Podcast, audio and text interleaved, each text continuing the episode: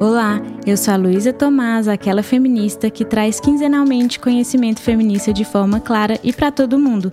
Sejam bem-vindos a essa luta e a esse podcast. Esse episódio vai ao ar em agosto de 2020 e vamos falar sobre mulheres machistas e homens feministas. Nosso podcast é uma colaboração dinâmica e conjunta, então eu conto com os comentários e sugestões de vocês no meu Instagram, luisathz, ou no e-mail aquelafeminista.gmail.com para sempre avançarmos a discussão.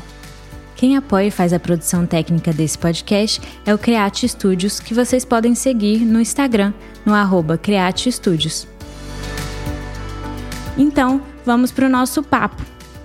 O patriarcado é um sistema político-social que insiste em que os homens são inerentemente dominantes, superiores a tudo e a todos considerados fracos, especialmente mulheres, e dotados do direito de dominar e dominar os fracos e de manter esse domínio através de várias formas de terrorismo psicológico e violência.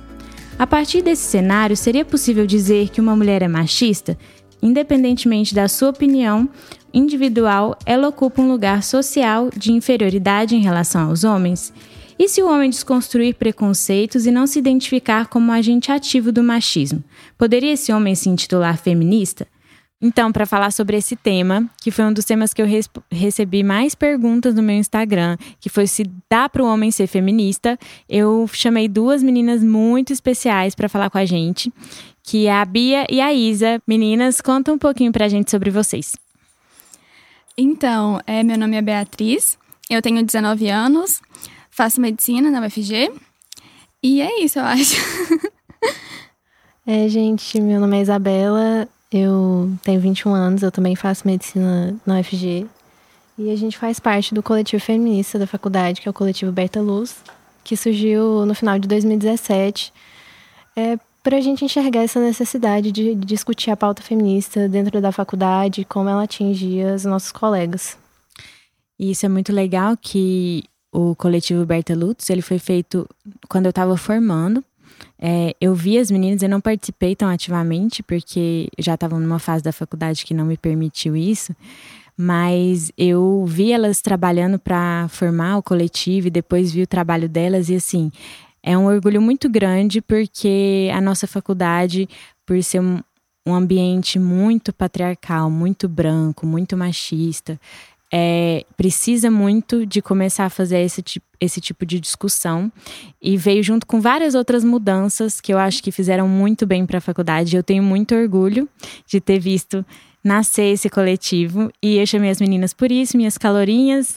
e então vamos lá começar. É, e aí, toda mulher nasce feminista? então, não, né? Na verdade, eu acho que ninguém nasce nada, né? Tudo é a partir do que a gente aprende, do que a gente é socializado para é, acreditar, para pensar. E como a gente é socializado em uma sociedade patriarcal, é claro que a gente vai aprender valores machistas, valores sexistas, vai ter, até certo ponto, comportamentos sexistas, é, pensamentos sexistas e tudo mais. Concordo com você, não nascemos feministas, tornamos-nos. Isso. E para vocês, esse processo mesmo de entender que o sexismo né, ele não tá só no outro, né? Ele tá dentro da gente por essa socialização. Como é que foi isso? Como vocês lutam para tentar desconstruir? Bom, eu acho que quando a gente quer falar sobre algum assunto, sobre uma filosofia, sobre um movimento, é muito importante o estudo. E eu acho que o estudo é a forma para gente fazer essa autocrítica, que é muito importante a gente reconhecer. É muito importante a gente reconhecer em nós o nosso sexismo, trabalhar isso na gente, para depois a gente poder discutir sobre o outro e sobre a sociedade de forma geral. E eu acho que também é tipo, para mim, eu acho que também para você, Lu, porque você disse que desde se entende por desde que se entende por gente, se entende por feminista. E eu tenho um irmão, então eu fui criada com ele. E eu sempre lembro de ver diferenças, ver coisas que ele podia fazer, comportamentos que ele podia ter e que eu não podia. Então eu sempre tive isso de pensar, tipo, por quê, né? Por que, que ele pode fazer isso? Por que, que ele pode agir dessa maneira e eu não posso? E eu acho que isso foi evoluindo e eu fui estudando mais, fui conhecendo mulheres feministas, né? Fui conhecendo o movimento e fui começando a questionar até chegar, assim, no feminismo mesmo, entender que é aquilo que eu acredito e tudo mais. Mas eu acho que a desconstrução é uma coisa que. Até vocês falaram muito disso no último episódio, que é uma coisa que é de pouco a pouco, sabe? Tipo, diariamente você pensar, é, prestar atenção no que você tá pensando, prestar atenção nas suas falas. Porque até hoje em dia, tipo, eu tenho pensamentos machistas, eu tenho é, comportamentos machistas que eu nem percebo. E depois eu penso, nossa, isso foi super machista, não devia estar tá pensando assim. E eu acho que a desconstrução para mim é muito, muito isso, sabe? Muito isso de você ficar se policiando para identificar esses comportamentos, esses pensamentos, entender de onde eles vêm e tentar é, eliminar eles de você, sabe? E mais, eu acho que mais do que só um machismo internalizado, né? Tem mulheres que se posicionam abertamente como antifeministas. E assim, entendendo que essa mulher está lutando contra a sua própria libertação, de que maneira vocês acham que elas têm benefícios com esse posicionamento de antifeminismo? E se esses benefícios são reais para vocês? Eu super acredito nisso que você falou, porque realmente é uma coisa que acontece. E eu acho muito legal essa reflexão que você fez de se esses benefícios são reais ou não. E isso é uma coisa que até certo ponto é difícil de entender, e já é uma coisa difícil da gente entender, ainda mais uma pessoa que não se diz feminista, não conhece o movimento. Então, eu acho que se a gente der um exemplo, fica melhor. Tipo assim, vamos, desde que a gente é criança, desde que a gente né, é socializado numa sociedade patriarcal, a gente aprende estereótipos negativos do feminismo. Ah, porque feminista é feia, feminista é, não se depila, ninguém gosta de feminista, feminista é chata, radical, agressiva. E a gente não quer, né? São, isso, esses adjetivos são adjetivos vistos como, como negativos. A gente não quer que isso seja dirigido a gente. Tipo, a gente não quer ser associado com essa imagem ruim que a gente tem de feminismo. Então, até certo ponto, acho que todas nós a gente teve essa dificuldade de pensar, tipo, feminismo, mas eu sou aquilo tudo que, que eu achava que era. E aí, quando você estuda mais, você percebe que não, o feminismo é uma coisa completamente diferente. As meninas falaram muito bem disso no primeiro episódio. Mas, até certo ponto, eu acho que é, é até normal a gente ter isso, de, de não querer se chamar de feminista, não, não querer se associar com esse termo que tem tantos estigmas negativos. Só que, vamos supor que você é mulher, não gosta desses estigmas, não quer ser associada com isso, então você fala, ok, não vou, não, para mim não sou feminista. Ok, você vai ser, né, você vai receber recompensas, entre aspas, da sociedade, que vai te considerar uma mulher considerada ideal, né, mulher é, bonita, porque feminista normalmente é feia, ela é até feminista porque ela é feia, né? é uma mulher delicada, que não é agressiva, uma mulher, assim, controlada, uma mulher é, ideal, né? E aí, quando a gente vai estudar um pouco sobre, esse, sobre essas características que definem a mulher, a mulher ideal, a gente percebe que elas são só mais uma forma de opressão. Então, é justamente isso que você falou. Essa mulher que ela não quer se. É, não quer se associar com o feminismo e até se diz antifeminista, ela vai receber essas recompensas, entre aspas, que ela vai ser bem vista, vai ser vista como uma mulher boa aos olhos da sociedade patriarcal, só que essa recompensa, se você for olhar, for olhar profundamente para ela, ela é essa mesma forma de opressão. Bom, eu enxergo um pouco diferente as... Eu separo em dois grupos as mulheres que se declaram antifeministas da que simplesmente não querem o título de feministas. É, eu vejo as mulheres que não querem o título de feministas um pouco como a Bia falou, por medo desses estigmas e por pela mídia retratar muito a face má, entre aspas, do feminismo, é, que odeia os homens, que é agressiva, que não, não que você não pode discutir. E já as mulheres que que se dizem abertamente antifeministas, eu é, concordo que a nossa sociedade recompensa as mulheres que estão dentro do padrão. É, por exemplo, uma mulher bonita, uma mulher bonita que que vai para uma entrevista de emprego e está bem arrumada e bem dentro dos padrões, é mais fácil ela conseguir aquela vaga de emprego do que uma mulher que se põe contra os padrões, usa o cabelo Joãozinho, usa roupas masculinas, é assertiva. E esse seria, esse, esse, essa aceitação, essa facilidade, esse jogo de sedução que as mulheres são obrigadas a participar como forma de sobrevivência, seria um dos benefícios que eu considero imaginário eu considero que você abrir mão da sua liberdade de ser da forma que você quer é um preço muito caro para se pagar pela aceitação. de maneira geral. Nossa, genial. Uhum, achei Muito incrível. incrível essa reflexão, porque é realmente Uhum. isso. É porque os- muitos homens têm essa visão, colocam essas mulheres, tá vendo? Ela é desse jeito, ela não quer ser assim, não é todo mundo que quer ser do jeito que vocês querem, e não é isso. E fica colocando assim, eu acho muito representativo do que você falou, fala assim, ah, mas mulher fica usando é, do seu poder de sedução, fica usando da sensualidade do homem querer ela para poder conseguir alguma coisa. Mas isso é uma coisa de sobrevivência, É isso é uma, uma questão sobre... Isso, é uma adaptação. É uma- É uma adaptação que tá oprimindo ela, é uma adaptação que não tá deixando ela ser quem ela é, porque ela, se não for desse jeito, ela não vai conseguir sobreviver. E é isso, olha o peso que isso tá tendo pra mulher. E, e aí jogar isso contra a gente, né? Ah, mas você tá usando isso. É muita covardia jogar o único meio de sobrevivência de um indivíduo contra ele. Exatamente, é muito E covarde. eu achei muito legal isso que você falou, porque sempre tem aquelas pessoas que falam, tipo assim, ah, porque eu gosto de. é, eu gosto de pintar a minha unha. E essas feministas falam que pintar a unha é coisa da beleza, opressão, e que eu não posso pintar a minha unha. Mas, tipo assim. Essas pessoas não entenderam, sabe? Isso é uma coisa que eu vejo direto, pessoas falando que, ah, é porque as feministas querem que as mulheres não se arrumem, as feministas que elas querem que as mulheres não sejam bonitas, e tipo assim. Não, eu, eu acho sempre legal a gente deixar claro que o feminismo é sobre liberdade, né? É sobre você. Você quer pintar sua unha, vai lá e pinta sua unha, só que você não precisa fazer isso pra ser vista como uma pessoa boa. Isso é uma escolha sua. Por isso que eu acho que o estudo é tão importante, porque eu vejo que esse tipo de ideia vem muito de uma visão terceirizada do que é o feminismo.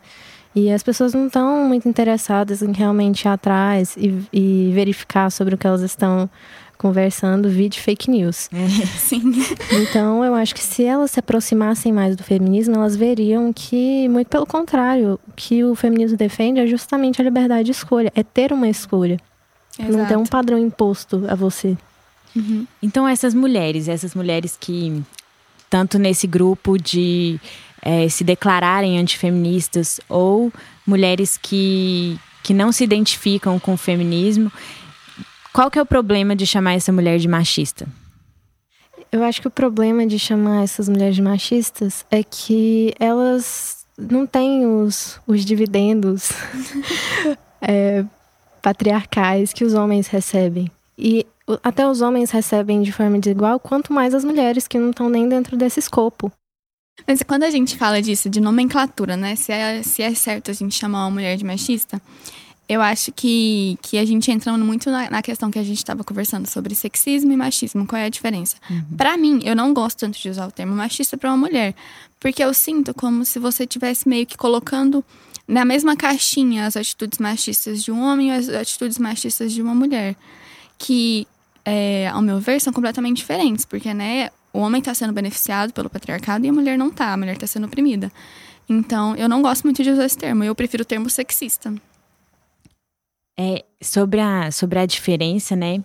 É, eu também. É uma pesquisa intensa, que eu acho que merece muito mais tempo dedicado, porque realmente tem várias, é, várias origens do palavra, da palavra machismo e por a língua ser viva, né? A gente vai ressignificando as palavras.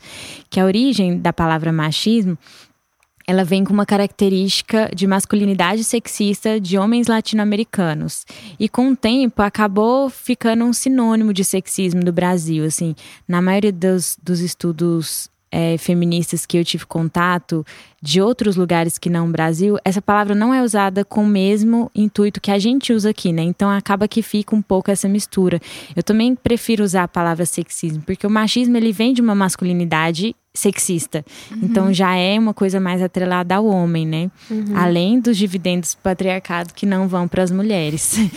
mas, mas eu acho uma boa falar assim que é, a mulher está reproduzindo o machismo, né? Sim. Porque a gente também não pode desculpar essa mulher, Claro. porque, por exemplo, uma mulher branca, ela tá numa posição de oprimir uma mulher negra, uma mulher indígena, uma mulher trans. Então, se a gente se coloca nessa posição de possível é, oprimido e a gente. Desculpa, de possível opressor, e a gente é, vai lá e fala: Não, eu quero ficar aqui do lado dos homens brancos que estão recebendo, porque pelo menos eu vou ter algumas vantagens em relação às mulheres negras, às mulheres trans, às mulheres indígenas. E aí você se torna opressor, você se torna responsável. Então, mesmo que a gente não chame de machista, uhum. é preciso que se dê responsabilidade a essas mulheres que estão oprimindo outras mulheres e até outros homens que. Que estão em relações inferiores na escala de poder. Exatamente. Sim, sim as mulheres que reproduzem esses comportamentos machistas e pensamentos machistas no seu cotidiano, elas ajudam a perpetuar o machismo. Tipo assim, se elas não reproduzissem, talvez não, não fosse tão grave assim. Então não é, não é como se a gente estivesse querendo tirar a culpa delas, né? Que elas, tipo, o que elas estão fazendo também é errado. E eu acho ainda mais grave que essas mulheres vão ser usadas para atacar todo o movimento, porque elas vão virar a face do que seria, olha, as mulheres não precisam disso. Olha esse indivíduo aqui. Uhum. Sim. Exatamente. Não é isso que as mulheres querem. É, é sempre é usado é, as, as, assim, grupos oprimidos como um todo, né? As mulheres, elas não têm direito à individualidade, então ela não tem direito de nem de discordar sem ser colocada como, tá vendo? Se essa, se essa mulher tá falando, então isso aí é igual para todas. Exatamente. Tipo assim, isso aí são todas as mulheres. Tipo assim, é, um exemplo mais, mais prático, assim, que eu vi que é muito bom, que é um homem. Se um homem bandeirinha erra, um, um árbitro, é sempre assim: xinga o árbitro e mete o pau no árbitro, tá? O cara é xingado como um indivíduo. Então, aquela opinião do indivíduo, a ação do indivíduo. Agora, se tem uma bandeirinha mulher, ela errou. Ah, não, bandeira, mulher não presta para apitar jogo de futebol. Igual para dirigir. É. Aí você Nossa, tava aqui fazendo. Cara é péssimo para dirigir. Se fosse uma mulher, ai, mas nenhuma mulher sabe dirigir. Exatamente. mal. É e aquilo do nem todo homem, né, gente? É. Se você falar qualquer coisa relacionada a um homem negativa, já vai, vai vir outro homem falar, não, porque nem todo homem. Exatamente. Mas em relação às mulheres, não existe nem toda mulher. Não existe. Qualquer, qualquer erro que uma mulher cometer, todas as mulheres cometeram também. Exatamente. E se uma mulher se coloca dessa forma, ela vai ser usada para falar em nome de todas as mulheres. Sim. Em vez de uma pessoa que tá falando assim, em vez de reconhecer que existem várias falas dentro de todas as opiniões, porque as mulheres são diversas e são indivíduos e vão ter umas que não vão concordar e a gente pode discutir o mérito disso, que é o que a gente está fazendo, e não que isso significa que não precisa de feminismo, porque uma mulher foi lá e falou que não, não precisa. Então ela ela cancela o feminismo. Alguém falou que não precisa dele. Sim, sim. É, e aí, assim, em relação a, a esses homens que a gente estava falando, que são na escala hierárquica das opressões, eles estão abaixo até de algumas mulheres. Por exemplo, é, os homens negros ou homens que não são. É, que acabam sofrendo com a estrutura patriarcal no contexto final, como gays. Qual é o papel desse homem na discussão antissexista? É, eu acho que é muito importante a gente chamar esses homens como aliados do feminismo, porque é importante que eles percebam que eles não são beneficiados por esse sistema patriarcalista. Eles não recebem os mesmos dividendos patriarcais. a gente aprendeu essa, os... essa expressão, gente, os dividendos patriarcais. e, e eles, eles não recebem os mesmos benefícios que um homem hétero, branco, cis vai receber. Eles não têm o mesmo valor social, é, a mesma liberdade, o mesmo direito ao individualismo que esses homens têm. Eles também são oprimidos, são reprimidos emocionalmente, são incapazes de demonstrar suas emoções. Tem vários estereótipos sobre esses homens. Exemplo, o homem negro, que tem que ser visto como viril, como machão, entre aspas, e esse, esse seria o homem negro de valor. E a partir dessa, dessa consciência, eles veriam que há outras formas de trabalhar, de construir a masculinidade que não sejam sexistas. E ao negar essa, essa masculinidade sexista e abrir um escopo de diversas masculinidades, a gente vai criar uma sociedade mais, além de mais equalitária, mais saudável mentalmente, inclusive, que vão vamos ter menos problemas com violência, porque esses homens vão ter outras formas de exprimir suas emoções que não pela violência. vamos ter relacionamentos mais harmoniosos, que vão ser construídos na base da igualdade e do respeito, não num processo de dominação. Quando a gente, quando a gente fala disso de homens pretos ou de homens gays, é, eu sempre penso que talvez esses homens, por serem de grupos que também são oprimidos, tenham mais empatia em relação ao movimento das mulheres. É, foi uma coisa que eu pensei, que na verdade uma amiga minha me falou, que eu tinha, tinha discutido, acho que era com um amigo meu, que é um homem cis, hétero, branco, sobre algum assunto, não lembro se era feminismo, e eu tinha ficado muito magoada, porque eu não conseguia entender como é que ele não entendia, como é que ele não sentia empatia pela dor que essa pessoa está sentindo. Como é que ele não não não entendia, sabe, não não se sensibilizava com o que estava acontecendo. E aí uma amiga minha falou, a Cris, inclusive, um ícone, virou para mim e falou assim: "Amiga, ele é um homem cis hétero branco. Ele não sabe o que é ser oprimido ou ter menos oportunidades ou sofrer só por ser quem ele é. Ele não sabe o que é isso. Então, talvez ele tenha mais dificuldade, é, é, não é que é natural, mas é, ele tem mais dificuldade de entender, de se sensibilizar com a dor que ele nunca sentiu. Então, eu sempre tenho essa reflexão. Eu não tô, tipo assim, sem querer generalizar, né? Claro que a gente pode ter um homem cis hétero branco que super entende as pautas feministas, super entende pautas. Naturalmente, de... né? Espontaneamente. É, sim. Claro que a gente pode ter, e da mesma maneira que a gente pode também ter um homem preto ou um homem gay que não entende, não se, não se sensibiliza com as pautas feministas. Mas, no geral, eu, eu acho interessante a gente fazer essa essa associação para a gente entender que às vezes os nossos privilégios eles acabam cegando a gente. Às vezes a gente não enxerga a dor do outro porque a gente é privilegiado a ponto de nunca ter que sentir algo parecido com isso. Então acho legal a gente pensar sempre nesse sentido. É, eu acho legal que você falou que realmente eu sempre tenho essa sensação de que é mais fácil se colocar no lugar do outro e ter empatia quando você passa por uma coisa similar. E eu acho que os homens negros e os, é, e os gays, principalmente gay, os gays afeminados, né, uhum. eles conseguem sentir isso, até porque, por exemplo, na homofobia. É, tem uma origem misógina muito grande na homofobia. Então, tipo assim, é, tem gente que a homofobia é simplesmente baseada em não querer que o homem tenha características femininas. Então, tipo, tem gente que vai se desculpar na homofobia falando que pode ser gay, mas não pode ser afeminado. Nossa, sim. Porque qualquer característica feminina tira valor da pessoa. Sim, sim. Então, assim, e, e esses gays que são mais afeminados, eles têm mais dificuldade de se colocar socialmente com, com valor, né? Então, tipo assim, uhum. assim, é, um, um gay com características consideradas masculinas é, ele consegue emprego, por exemplo, sem ter que falar da sexualidade dele. É, ele consegue socialmente se misturar ali e acabar pegando um pouquinho mais. Então, eu acho que por ter uma, uma coisa muito forte da, da misoginia, assim, na homofobia, é, existe uma identificação, assim. Então, os homens gays conseguem se identificar um pouco mais porque eles sofrem um machismo mais na pele.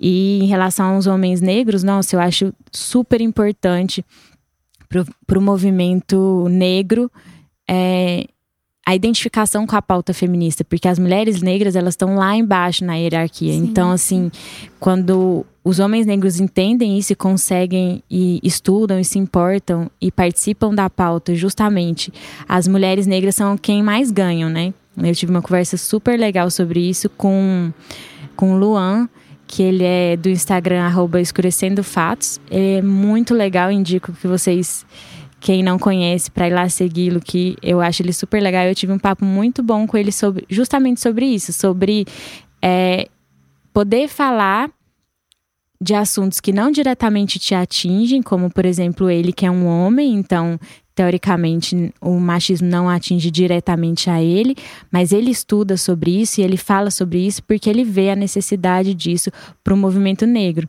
Então as coisas vão se ajudando, porque as opressões é, quando elas. Elas não... são transversais. Isso. Sim. Exatamente, perfeito. A, a Isa é a rainha, é da, a rainha do vocabulário. Aqui, chegou arrasando. e também acho legal a gente lembrar do que a Bell Hooks fala, né? No livro dela, é, O Feminismo é para Todo Mundo, que é justamente isso, né? Que, tipo, o feminismo, ele não pode querer ter privilégios, né? Ele, as mulheres, elas não podem querer ter privilégios igual os homens têm. Elas têm que lutar para uma sociedade em que todo mundo seja igual, e é justamente isso que a gente quer. E, e, quando a gente luta por uma sociedade que todo mundo é, é, igual, esses movimentos têm que ser unidos, tem que ser movimento contra o racismo, movimento feminista, movimento contra a homofobia e, e todos os outros das minorias que são oprimidas. Exatamente. E e agora, para os homens que estão no topo da cadeia, realmente, o branco, cis, hétero, aqueles que não desejam ser agentes ativos de opressão, né? Que a gente sabe só pelo fato de existir e estar no privilégio, você contribui para a opressão. Como é que eles podem sair de ser agente ativo? Qual seria o papel desse homem na desconstrução da estrutura? Eu não, eu não peço que esses homens façam podcasts, nem vão na rádio ou na televisão. Mas o mínimo, sabe? Nos seus círculos sociais, não ser omisso é o mínimo para não ser ativo. Sim. É, você pode não estar fazendo, mas se você se omite e você não fala nada, e você vê acontecer, você é tão ruim quanto quem está fazendo. Porque você está vendo a dor do outro, do outro e você diz entender, mas você continua vendo ele sofrer sem tomar nenhum tipo de atitude. Então, fazer as coisas básicas. Quando o coleguinha fizer uma piadinha machista, não ri, não dá dois tapinhas nas costas. Fala, ô, oh, cara, não foi legal, né? Porque você tem mais voz para convencer aquela pessoa. Porque você tá em, em pé de igualdade. Você é homem hétero, cis, cis e branco, tá em pé de igualdade com o outro. E você vai ser mais ouvido do que nós falamos. Porque quando a gente falar, vai ser tratado como mimimi. Ou então a gente está exagerando. Ou então, nossa, não pode nem fazer uma brincadeira mais, como o mundo tá chato. E não é isso. A gente quer respeito, igual vocês querem. Igual Pensa vocês se... têm, né? É, Naturalmente. Igual vocês têm. Pensa se fosse o contrário. Ia dar um maior rolê. Se, se brincar, viraria até briga. Viraria até briga. E assim, não precisa. Eu acho legal que eu vi uma propaganda esses dias. Até vou pesquisar para deixar. É, uma propaganda muito legal que é tipo assim: você não precisa fazer uma palestra. Não precisa, eu não tô pedindo para você militar quando o seu amigo fizer uma piada. É só para você falar assim: "Cara, não, não foi legal. Só. Só essa atitude já desmoraliza Sim. ali aquela Isso. brincadeira. Já fica assim, já cria o desconforto que uhum. já deveria naturalmente causar, né? Porque não deveria ser confortável você estar tá num grupo de WhatsApp e te mandarem nudes de caiu na net e você achar graça de uma coisa dessa, que é um crime. Então não devia ser confortável. Então se você cria assim, cara, isso não é legal, um ambiente de desconforto que que merece, que aquela atitude merece, você já está fazendo, você já está deixando de ser um agente ativo, né? Exatamente. Sim. E além disso também, eu acho muito importante eles trabalharem a desconstrução do machismo neles mesmos, né? Igual eu falei que a gente, todo mundo tem que fazer isso, na verdade, né? Que é de pensar, que é de se policiar mesmo, para não reproduzir comportamentos machistas, para não, é, sabe, julgar as pessoas com valores machistas, essas coisas também. Eu acho muito importante, porque querendo ou não, é um desafio muito grande Sim. que todo mundo tem que fazer. É, e é ainda maior para eles, né? E eu Sim. acho uma coisa importante ainda colocar um, um, um, conceito de lugar de fala, que a Rix até falou no primeiro episódio mesmo de sobre o livro da Jamila Ribeiro que fala sobre isso, que as pessoas usam como desculpa para não falar sobre coisas que não as atingem. E na verdade, todo mundo tem lugar de fala para falar sobre qualquer coisa. Então você, como homem branco, hétero, cis, você tem lugar de fala para falar sobre feminismo. Se você estudar, se você só ouviu esse podcast e alguém fez uma piada, você já tem lugar de fala e é um lugar importante. Você uhum. só fala de um lugar, você fala de um lugar de privilégio, então você atinge pessoas que a gente não atinge. E você sabendo que você está falando desse lugar e não querer se colocar na, no lugar de quem experimenta o machismo Exatamente. da mesma forma que a gente, né? É, você está fazendo um papel importante, né? Você está usando seu lugar de fala para desconstruir essa, é, essa estrutura. E aí, assim, chamar esse homem de feminista, então. A partir de que ponto vocês acham que é tomar o protagonismo? Porque eu tenho uma dificuldade grande é, e é uma discussão, não é uma, assim, não vamos bater o martelo aqui de forma alguma, porque isso é uma discussão e há discordância sobre isso. Eu, particularmente, tenho muita dificuldade de chamar um homem de feminista, porque eu sinto que isso rouba o protagonismo, que nos ambientes que os homens requerem esse termo para eles, eles estão querendo uma. É, Eles estão querendo um protagonismo mesmo. O que, que vocês acham? Ah, eu também tenho. Eu tenho bastante dificuldade. Uma dificuldade parecida com a sua. Porque eu vejo, um, como você diz, é, esse, esse título é empregado de forma seletiva. Em ambientes em que ele estaria em um ambiente desfavorável, exemplo, cercado de mulheres e, e pessoas que lutam pelo feminismo, nas redes sociais, por exemplo, eu sinto às vezes que a pessoa quer ganhar um biscoito. Uhum. Ou então que ela quer se eximir de das suas próprias atitudes que são machistas, é, da sua criação, dos privilégios que ela tem com o título de feminista. E eu eu gosto de uma frase da Simone de Beauvoir que ela fala que o único homem feminista é aquele que enxerga a mulher como sujeito. Então eu acho que se você quer ter esse título, você tem que fazer por merecer. Tem que ser feminista não só nas redes sociais ou no seu grupo de amigas, mas com seus colegas, seu, seu irmão, seu primo, no churrasco. Uhum. Sim, na hora que tá nesse grupo de homens, eu nunca vi nenhum homem falar assim, eu sou feminista sim. Agora, com Nem no eu. grupo das mulheres, é. mais feminista que eu. Só falam quando convém, né? É, eu sinto muito isso, por sim. isso que eu tenho essa dificuldade. E eu também, igual a. Acho que foi a sua irmã que falou no primeiro episódio que às vezes o homem preocupa mais com o título que ele recebe, ele se preocupa mais em ser visto como um homem que não é machista, como um homem que é feminista, do que é, com realmente agir, né, de acordo, realmente apoiar as pautas feministas, ser um aliado na luta.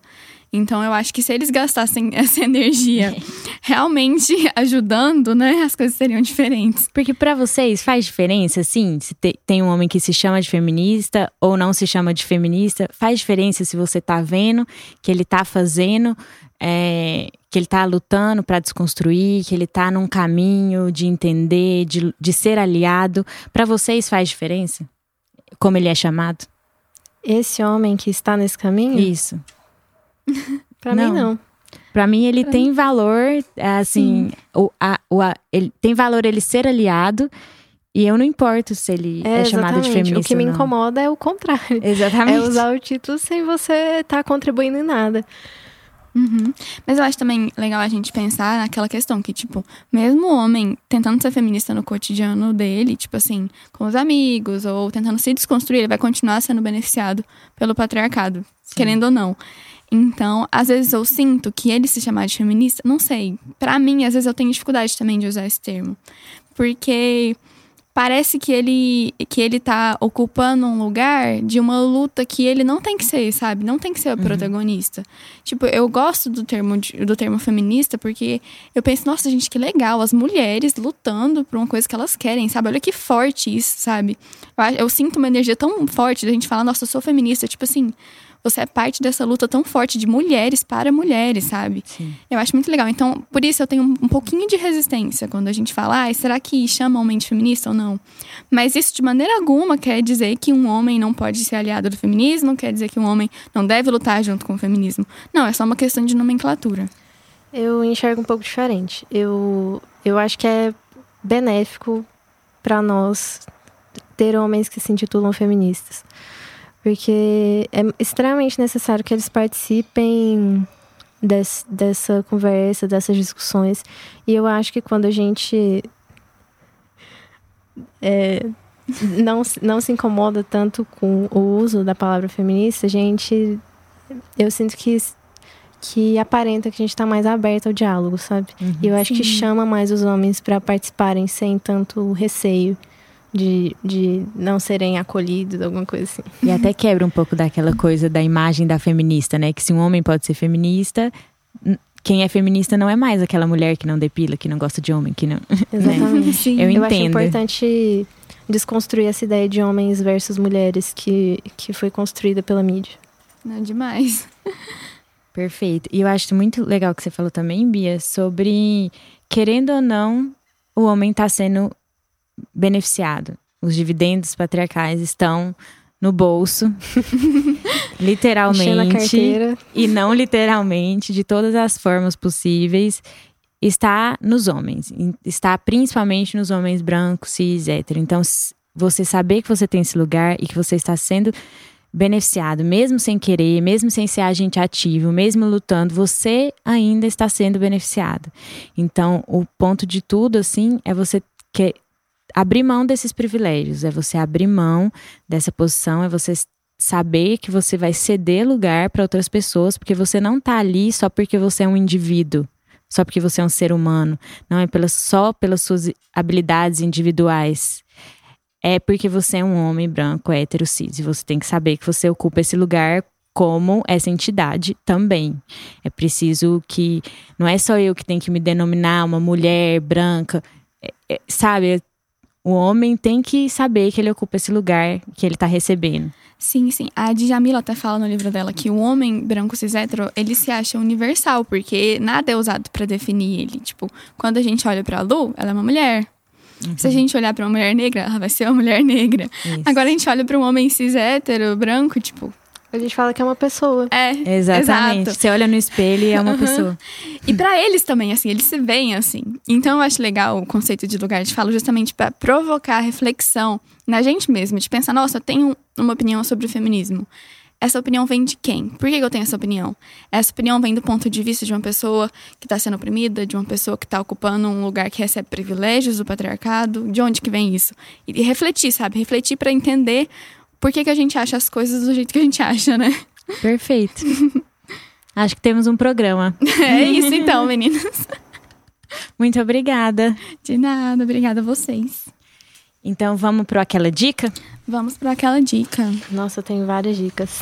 Isso aí, então pode começar, Isa, conta pra gente. Bom, o primeiro é de onde veio dividendos patriarcais. Nossa. Isso, conta pra gente. Muito chique. Que, gente, eu tava pesquisando, né, pra vir aqui, não passar vergonha com a Lu. e aí eu achei um trabalho muito legal que chama Homens Negros Negro Homem, sob a perspectiva do feminismo negro, do Alan Ribeiro, que foi publicado na REA, que é a Revista de Estudos e Investigações Antropológicas, em 2015. E ele trabalha bastante essa questão do que é a masculinidade, o que é a masculinidade sexista, se o homem negro se beneficia ou não disso, quais são qual o preço que ele tem que pagar por esses supostos privilégios que ele tem por ser homem. E, e é isso. O, o outro, a outra dica? dica que eu tenho é para falar um pouco sobre submissão. Porque eu estava lendo uma entrevista de uma filósofa, uma filósofa francesa, que é a Manon Garcia, que ela escreveu um ensaio, parafraseando Simone de Beauvoir, falando que nós não somos, nós não nascemos submissas, nós nos tornamos. E ela comenta sobre a submissão como uma adaptação do comportamento em função da dominação masculina.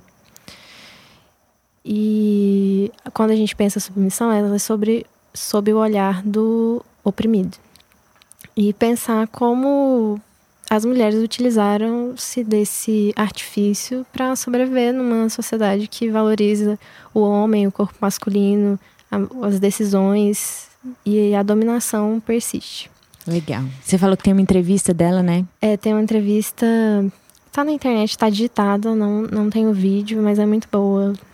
Leiam. Vocês vão querer ler o ensaio. Não tem traduzido ainda, eu tô esperando. Quem souber francês, Quem souber francês, e aí, Bia? Então, gente, as minhas dicas não são tão cultas assim, mas paciência, né? Nem todo mundo nasce sabendo o termo dividendos patriarcais, né? Nem eu.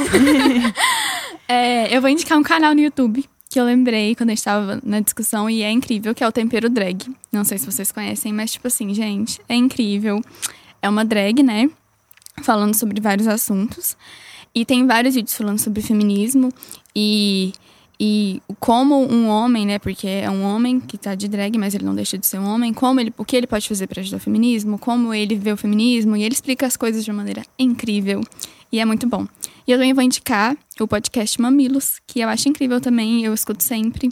E me ajudou muito a entender coisas que eu acho que eu não entendia tão bem. Sim, é ótimo mesmo. E tem tudo quanto é assunto que a Sim. gente pode imaginar. E eu não conheço o canal no YouTube, já vou Já vou anotar aqui, já tá anotado. É, e eu vou indicar é, é um vídeo, é uma palestra do TED Talks do Justin Baldoni, que é um ator americano que é muito, ele é para mim ele é o exemplo de como o homem pode participar da luta feminista sem tirar o protagonismo. Então ele fala sobre masculinidade, sabe? Ele nesse TED Talks, né, ele tem um trabalho muito legal de masculinidade. É, nesse TED Talks é porque eu cansei de tentar ser homem o suficiente. Esse uhum. é o uhum. nome do, da palestra. E ele tem um trabalho no Instagram também que chama Man Enough, que é Homem o Suficiente mesmo em inglês, que é uma TV que ele discute com outros homens. Ele senta numa roda de homens e discute temas sobre masculinidade, sobre como desconstruir essa masculinidade tóxica. Tóxica. E eu acho que esse é justamente o papel. Se ele exemplifica muito bem, porque ele fala de uma perspectiva de um homem branco hétero cis e ele conversa sobre temas que precisam ser conversados entre homens, que precisam é, demonstrar emoção. É muito bacana e a palestra, assim, é genial. Então, eu sugiro que vocês corram lá para assistir, que eu prometo que vai valer a pena. E é isso. É isso.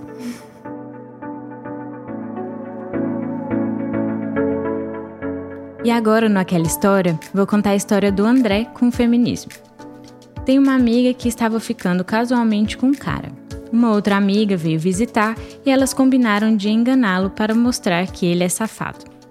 Eu alertei para ter cuidado porque não parecia uma atitude legal, já que eles não eram exclusivos e isso era recíproco. Ela me respondeu que era feminista e que o feminismo era ela ter direito de fazer tudo o que um homem faz. Eu a disse que passar vergonha por viver da forma que deseja não me parecia muito feminismo, até onde eu sei que luta por direitos e liberdades das mulheres. Aí ela disse que eu jamais poderia falar o que é feminismo porque eu sou homem.